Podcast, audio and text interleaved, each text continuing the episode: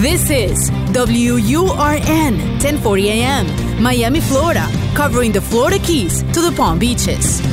Actualidad Radio, un idioma, todos los acentos, una sola señal, una emisora de Actualidad Media Group. Somos energía, dinamismo. Somos Hecho en América. Política, cultura, música, gastronomía. Toda la información de lo que hacemos como comunidad activa. De mi tierra bella, de mi tierra santa. Los fines de semana trabajamos los desafíos y soluciones de nuestra comunidad hispana. Llegamos para quedarnos y superarnos. Somos Hecho en América.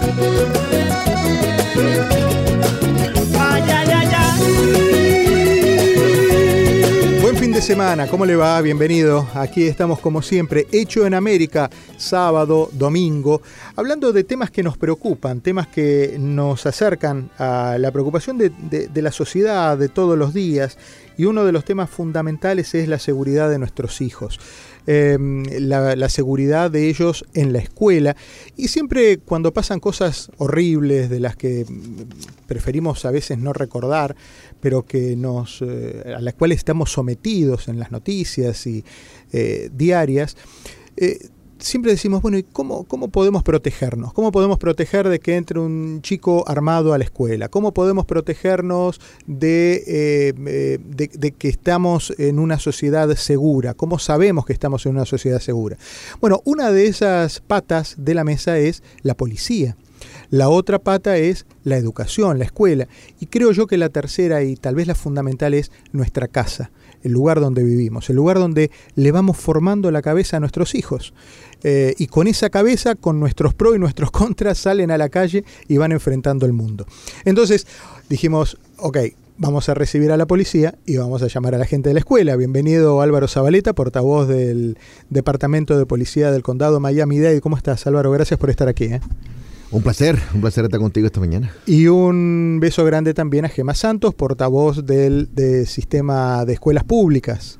Bueno, tú sabes que el honor es mío porque muy raramente tengo la oportunidad y la dicha de compartir el estudio con Álvaro Zabaleta. ¿En serio? Pero Porque- cualquiera diría que trabajan juntos. Pero, eh, no, pero hay veces que yo lo persigo por todos los estudios. Álvaro, él, va, va a creer que, que yo lo estoy mm, eh, de verdad, Acosando. acosando. No. Pero de verdad que me da un placer trabajar con él porque siempre tiene mucha información y estamos para eso, para apoyarnos. No, y aparte que lo que tienen ustedes en común para todos los que trabajamos en los medios y para quienes vemos la televisión o escuchamos la radio en casa, son dos de las personas que permanentemente le van dando tranquilidad a la comunidad, desde la policía y desde las escuelas, que son dos eh, organismos que eh, para la sociedad son, bueno, claro, fundamentales. Eh, Álvaro, ustedes están trabajando en una campaña que presentaron recientemente que se llama It's Not Joke, no es un juego, no es una broma. ¿Qué es exactamente esta campaña? Mira, esta campaña la lanzó el Departamento de Justicia Juvenil hace poco y yo creo que primero de todo lo, apl- lo aplaudo a ellos por hacer eso, porque lo que nos, el mensaje que tenemos que mandar nosotros para que sea efectivo tiene que ser un mensaje a nivel nacional. ¿Qué es lo que pasa? Que todas las agencias policíacas, todos los distritos escolares están, están lidiando y combatiendo este problema que ha, que ha surgido últimamente de la, de la amenaza a través de las redes sociales, pero cada uno está combatiendo a nivel local dentro de su propio distrito. Y yo creo que como este problema sigue creciendo y sigue eh, sal- saliendo la luz en diferentes partes del estado, yo creo que a nivel individual no alcanzamos a ser tan efectivos. Esto tiene que ser una voz a nivel nacional para que todo el mundo pueda escuchar este mensaje. Y yo creo que por esa fue la razón que el Departamento de Justicia Juvenil decidió lanzar esta campaña It's Not a Joke, que quiere decir que no es un chiste. ¿Por qué? Porque en realidad no es un chiste. Claro. La palabra que, que ellos le dieron, el título que le dieron a esta campaña, yo creo que la palabra es el título correcto, porque la mayoría de las veces que nosotros cuando hacemos estas investigaciones, la mayoría de las veces lo que escuchamos de las voces, tanto como los jóvenes como los padres, es, es eso lo que dicen. Ah, pero el hijo mío pensaba que era un chiste. Es solamente era una broma. Y los propios niños dicen, sí, sí, fue una broma solamente. Esto para mí no, yo no lo, yo no lo tomé en serio. Esto yo, yo no estaba hablando en serio. Eh, y eso es lo que escuchamos siempre. y Yo creo que el título es un título eh, que lo escogieron eh, muy bien en decir que no es un chiste. Claro, Porque en realidad claro. no lo es. Claro, está sacado de la misma experiencia. De- Obvio, el, título es la misma experiencia. Es interesante, es, lo, es un poco el, el resultado de lo que ustedes encuentran cada vez que, que van a hacer la investigación de una amenaza o de un bullying o de un eh, texting eh, mal puesto. Claro que sí. Dicen, no, eh, estaba jugando. Mire, yo pienso que las razones que suceden son por, son- mi, mi, mi opinión es por dos cosas. Una es por el lado de la ignorancia y el otro lado es por el lado de la inmadurez. ¿Vos crees que hay ignorancia? Yo creo que es más inmadurez. Ignorancia. ¿Sabes por qué digo ignorancia? Los No chicos por- saben qué es no lo que está bien y no- lo que está mal. ¿Vos crees Sí, saben lo que está bien y está mal, pero lo que digo, la parte de la ignorancia es que no saben lo que dice el estatuto. Ah, ok, ok. La, la ignorancia legal, ley. digamos. Ok, está bien. Y por esa razón es que digo ignorante, no porque pienso que lo estoy insultando a ellos que son brutos ni que hay estupidez, sino claro. que ellos no entienden lo que la ley dice y no entienden la gravedad Claro. en la cual le puede perjudicar a ellos en el futuro. Y la inmadurez es donde viene la parte donde ellos, por ser jóvenes, por ser inmaduros, quieren ser payasos, quieren tomar sus 15 segundos de fama a través de las redes sociales, quieren que el video de ellos vaya viral, donde pueden decir, ese soy yo, eh, comp- eh, quiere, puede compartirlo con los amigos y, con- y- y comprobarle a ellos que son famosos, Claro, son chistosos, claro. ¿no?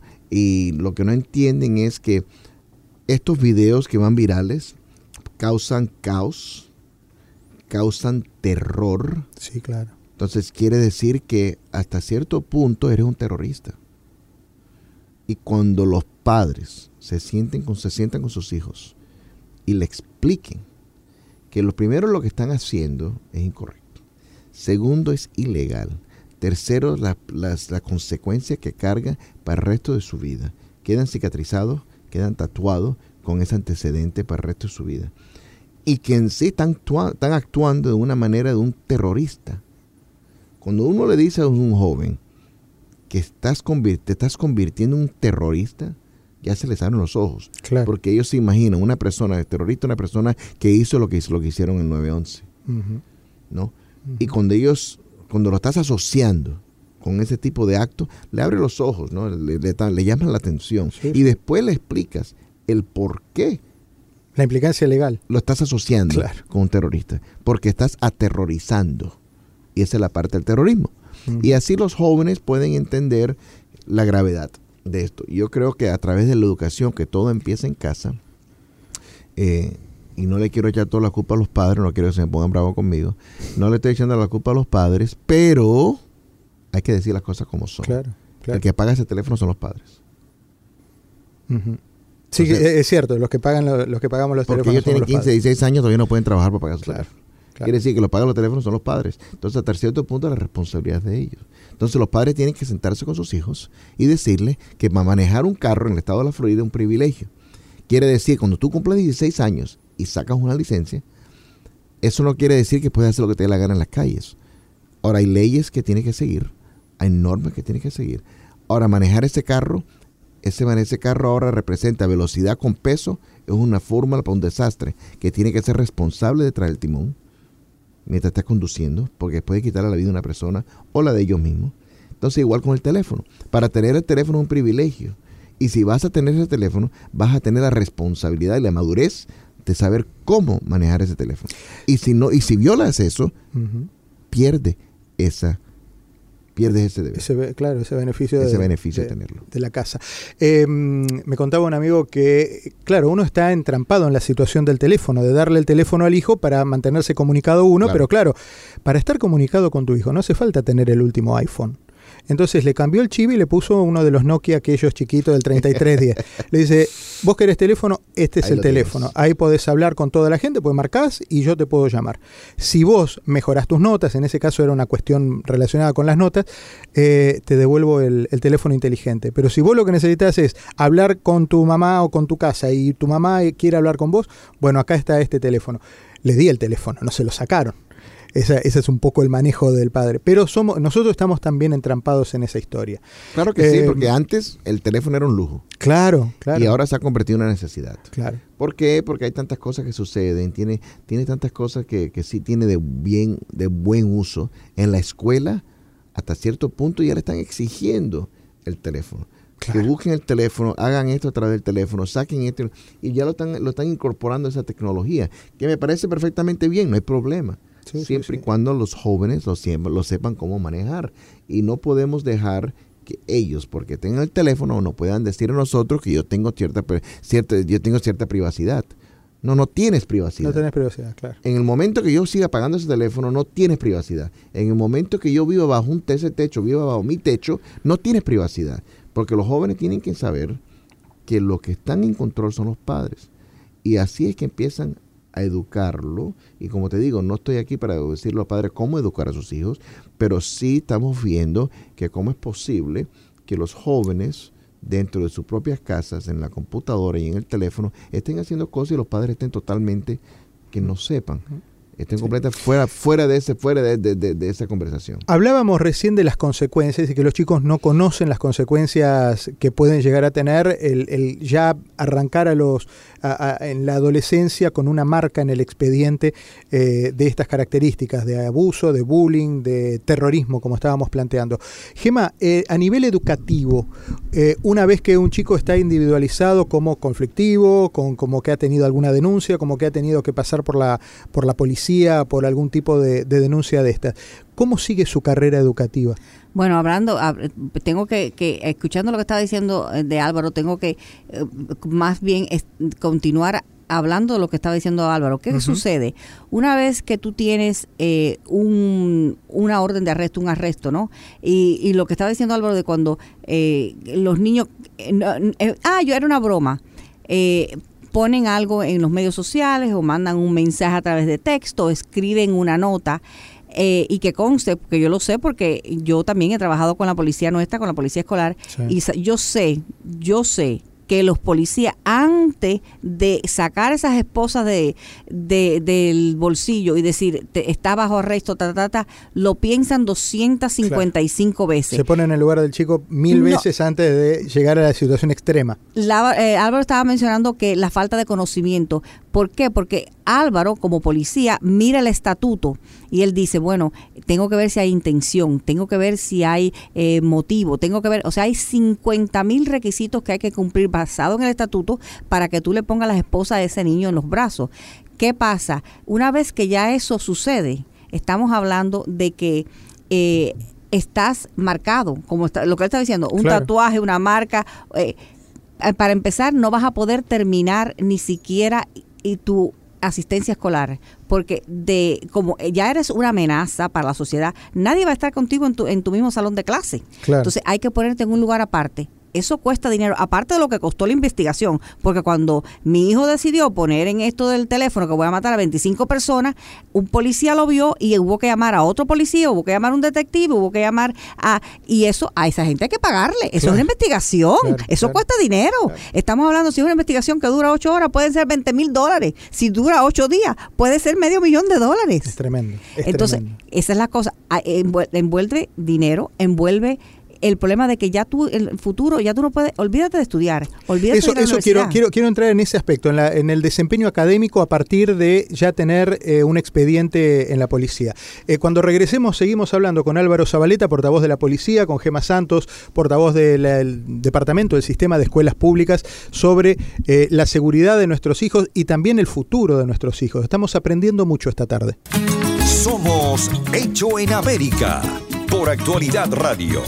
Todos los fines de semana. de mi tierra bella, de mi tierra santa. Oigo ese grito de los tambores. La cita de los fines de semana para conocer cómo se mueve nuestra comunidad. Hecho en América. Solo en Actualidad Radio 1040 AM. Como decíamos, estamos aprendiendo mucho en este hecho en América de este fin de semana sobre cómo cuidar a nuestros hijos, cómo cuidarnos nosotros también a partir de las, eh, una campaña que se llama No es un juego. La propone el Departamento de Justicia Juvenil y eh, se está implementando, se está haciendo pública eh, desde ya algunas semanas y hoy hablamos de eso con Álvaro Zabaleta, portavoz de la Policía del Condado, y con Gema Santos, portavoz del Sistema de Escuelas Públicas. Gema, hablábamos de cuáles son las consecuencias en el futuro educativo de un chico que ya a los 12, 13 años, por un chiste, por algo que pensó que era súper divertido, termina marcado con un, eh, con un eh, expediente policial. Bueno, de entrada, eh, es bien conocido que, por ejemplo, para los niños, que los jóvenes que tienen interés en asistir a la universidad, si tienen algún tipo de mm, acusación de drogas o alguna culpabilidad con droga, no pueden eh, recibir ayuda pública, o sea, no pueden recibir ni becas ni, ni ayuda para ir a la universidad. Vamos a empezar por ahí. Pero, ¿qué sucede? Cuando tú tienes un arresto, por una amenaza, así como decía Álvaro, como de terrorista, porque eso es un terrorismo. Porque hay que ponerse, si yo estoy haciendo la amenaza, bueno, es muy gracioso, es una broma, eso es lo que te dicen todos los niños. Ay, pero yo estaba bromeando, sí, pero ponte en el lado de la persona que está recibiendo eso que tú llamas broma. Si a mí me dicen, te voy a matar porque no me gusta, porque me diste una F, yo me voy a estar muriendo del miedo, porque yo no sé si, yo no sé si, si esa persona que está haciendo la amenaza tiene un arma. Yo no sé si esa persona, el arma que tiene, tiene balas. Yo no sé si esas balas son de verdad. Yo voy a asumir que eso es verdadero todo. Entonces no es como que yo me, dé para reírme. Lo más probable es que, que, que, me, me, ponga en total terror. Entonces, eso es desde el punto de vista que los policías lo ven. ¿Qué es lo que están haciendo los policías? Están viendo la amenaza, si es una amenaza válida. Por eso que hay veces que, que uno oye que dice, no, porque la policía investigó y encontró que no era una amenaza que era eh, creíble o que era eh, que, se, que, era válida. ¿Por qué? Porque a lo mejor hablan con, con, el joven en este caso y se dan cuenta que el joven no tiene acceso a armas o, no tiene armas o, o, no sabe ni cómo funciona un arma. Y entonces eso es una determinación que ellos, que ellos hacen. Por eso yo estaba diciendo antes de que eh, una vez que los policías te, te, esposan y te arrestan, es porque ellos lo han pensado 500 veces. Y por eso es que siempre buscan a un supervisor para que diga, sí, puedes arrestar. Claro. Porque no es tan fácil. Hay que cruzar un montón de test y ponerle un montón de puntos a las Is antes de tomar esa determinación. Entonces, hablamos de eh, imposible seguir estudiando en una universidad a través del sistema de becas. Imposible seguir estudiando en una escuela pública. Ah, vamos a empezar por ahí. O sea, estás no solamente va a cambiar tu vida en el sentido de que ahora vas a necesitar un abogado y eso cuesta dinero. Yo te voy a decir que no hay ningún abogado, y eso te lo voy a decir de mi experiencia legal, porque yo soy abogado de aquí de los Estados Unidos también, aunque no practico, eh, yo no tomaría un caso de criminal con una felonía mínimo si no me dan un retainer, que es la cantidad con la que tú te quedas, no importa lo que pase, eh, por menos 50 mil dólares. Aparte de eso, le voy a cobrar por lo menos mil dólares a la hora. O sea, cada vez que tú me llames para preguntarme cómo está mi caso, yo te voy a cobrar mil dólares. O sea que estamos hablando de que económicamente va a ser una fortuna, para los padres de este niño. Y esos récords no se borran, eso queda toda la vida. Esos récords eh, pues, se podrían borrar, pero el arresto va a quedar siempre ahí. Claro, claro. Y, y el, eh, eh, partimos del arresto. El arresto es lo primordial. Cuando, donde quiera que tú vayas, en ninguna escuela te van a permitir, como estábamos diciendo, porque eres un terrorista. ¿Quién quiere que, que mi hijo se sienta al lado del otro cuando mi hijo está acusado de haber hecho una amenaza terrorista? Claro. Nadie tienes que educar en la casa, tienes que tomar los materiales para educar en la casa, eh, completamente eh, separado. Eh, ¿Qué tipo de socialización? No puedes tener amigos. Eh, Gema, ¿hay muchos maestros amenazados?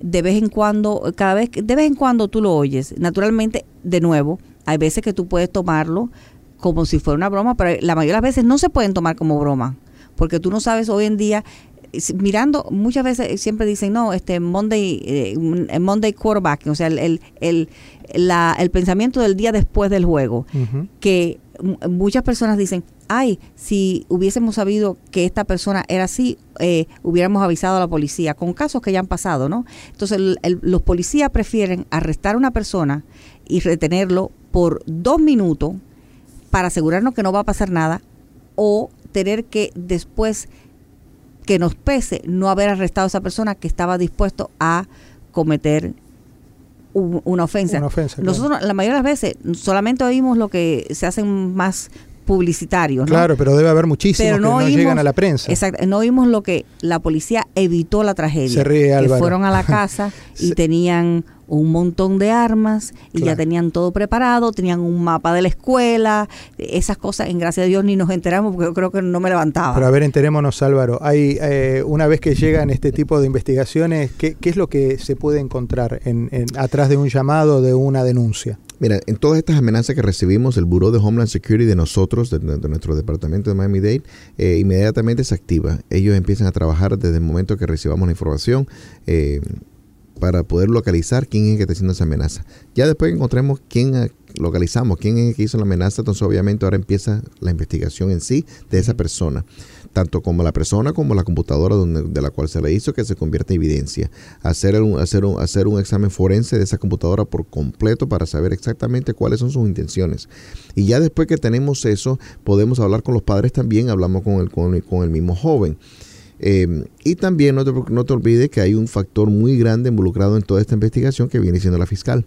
Nosotros a través de toda la investigación estamos en contacto con la fiscal y la oficina de la fiscalía es que trabajando juntos que tomamos la determinación si basado en la totalidad de las circunstancias de esa investigación si se logra hacer un arresto o no.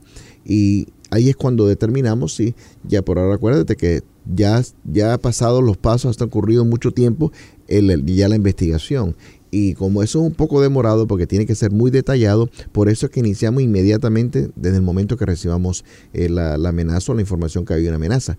¿Por qué? Porque estamos tratando de evitar eso, que si la persona dice que de aquí el viernes va a cometer este, este acto, no podemos esperar a empezar la investigación porque cuando llega el viernes ya es muy tarde, quizás.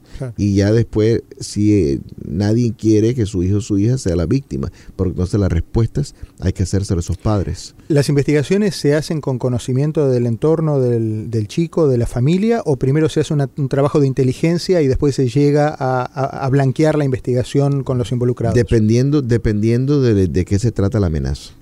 No, si un joven dice yo voy a hacer lo que voy a hacer X para nosotros lo primordial es localizar a esa persona quién es yo. ¿Por qué? Porque esa es la persona que tiene el dedo. Esa es la persona que jala el gatillo y, dispara. Entonces tenemos que, tenemos que neutralizar lo que viene siendo la amenaza. Averiguar quién es el yo. Y a veces es un poco dificultoso saber a través del Internet quién es el yo. Porque hay que tratar de buscar cibernéticamente quién es la persona. Pero gracias a Dios, con nuestro departamento y todos los recursos que tenemos disponibles en el departamento del condado de Miami-Dade, eh, tenemos equipos especializados en crímenes cibernéticos. Y pueden lograr, y por eso es que logramos a saber la mayoría de las veces, quién fue el autor de eso. Y ya después que sabemos quién es el autor, entonces ahora ya le tenemos el ojo, entonces ya el peligro un poco baja, baja un poco más, porque mientras lo tengamos en nuestros ojos ya no puede hacer nada. Él o ella porque en uno de los últimos casos fue ella. Ah, contame eso, hay, hay muchos Fue una muchacha, sí. Ah, sí. Sí, en una de las escuelas últimamente, eh, hace una semana, fue una muchacha. Eh, no siempre es un, no siempre es un varón. Ajá. Entonces no queremos. Eh, ¿Y las motivaciones son parecidas? Cambian. Hay personas que tienen rabia por lo que está sucediendo. Por eso es que, por eso que es importante que los padres no tanto hablen con los, con los el peligro que corren los jóvenes, sino que también demostrarle a los jóvenes la importancia de, de poder obtener la realidad de la verdad de la noticia que estén escuchando. Muchas veces está generalizado por lo que está en el Internet a través de lo que ellos escuchan negativo, hasta en cuestiones políticas cuando es tan fuerte la cuestión de la política que ellos se sienten, que se sienten ofendidos porque este tipo de grupo eh, de minoridad piensan de esta manera y por eso es que a veces la política influencia mucho el pensamiento del joven, causa esa rabia, causa esa, esa acción de ellos. También puede ser cosas que ellos han escuchado a través de las redes de su propia escuela, entre propios amigos, eh, ah, en las redes de Instagram, Facebook, etcétera, Twitter, de lo que ellos vean. Hace muchos años había, se, hacían producciones de, de cine y películas de adolescentes donde en realidad había dos chicas que en general le tenían bronca a una porque era más linda que las demás, por ejemplo. Ejemplo, era la nueva de la escuela y era linda. ¿Ese tipo de motivaciones siguen existiendo o ya han ido ganando otro tipo de cosas mucho más violentas, de, cosas más retorcidas desde, desde la cuestión eh, mental? O, siguen estando esas cosas tal vez rosas de otra época de eh, no queremos a este porque viene de otra escuela y hace más goles que, los que estábamos acá desde hace 5 o 6 años y entonces la bronca viene por ahí.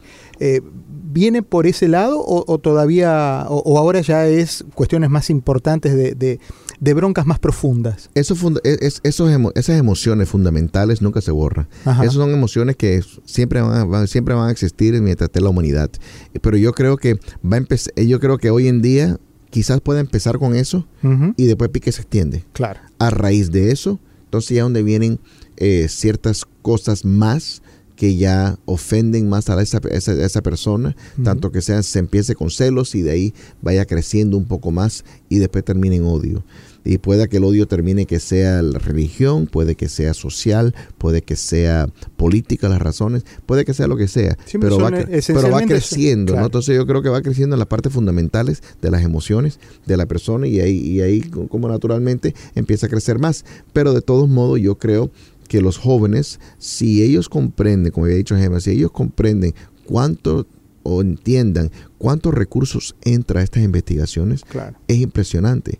¿Por qué? Porque imagínate el temor que causas a los padres cuando los hijos en su celular dicen, mamá, mamá, cerraron la escuela, hay un código rojo, está la policía acá, dicen que entonces los padres desde el trabajo, obviamente, los padres de trabajo ya no puedes respirar de la preocupación, ya te estás imaginando lo peor, puede estar sucediendo esto en la escuela de mi hijo, será la, la hijo, el hijo mío el próximo, Dios santo. Entonces, todo eso va ocurriendo en manera de segundos en los padres y ya es sí causa ya pánico. El padre llama al esposo, el esposo llama al tío, el tío llama al y cuando vienen a ver causan un caos impresionante, más lo que hay que responder a la policía, más los recursos escolares que tienen que ir, más los administradores que tienen que estar involucrados, el superintendente también tiene que estar involucrado. Raimundo y todo el mundo está involucrado en esto para que un joven diga, jaja, it's a joke. Tremendo. Y por eso que la campaña se llama It's not a joke esto no es un juego. Eh, Gema, gracias por haber venido. Álvaro, genial. Muchísimas gracias a los dos. Creo que, que, ha salido eh, me voy con la satisfacción de haber charlado con dos personas que, siempre tienen la palabra justa para llevarle a la, a la sociedad una, respuesta. Y hoy como manera exclusiva, sí, los dos tuviste como equipo. Los dos, sí, sí, es un, time, un, team imbatible. vamos, a, hacer un show, nos vamos a llevarlo eh, on the road. salen de gira, salen de gira por, lo, por los barrios. Bueno, gracias, Gema Santos, portavoz de las escuelas públicas, Álvaro Zabaleta, portavoz de la Policía de condado Miami-Dade. Y a ustedes, como siempre, el agradecimiento otro fin de semana más juntos. Páselo bien.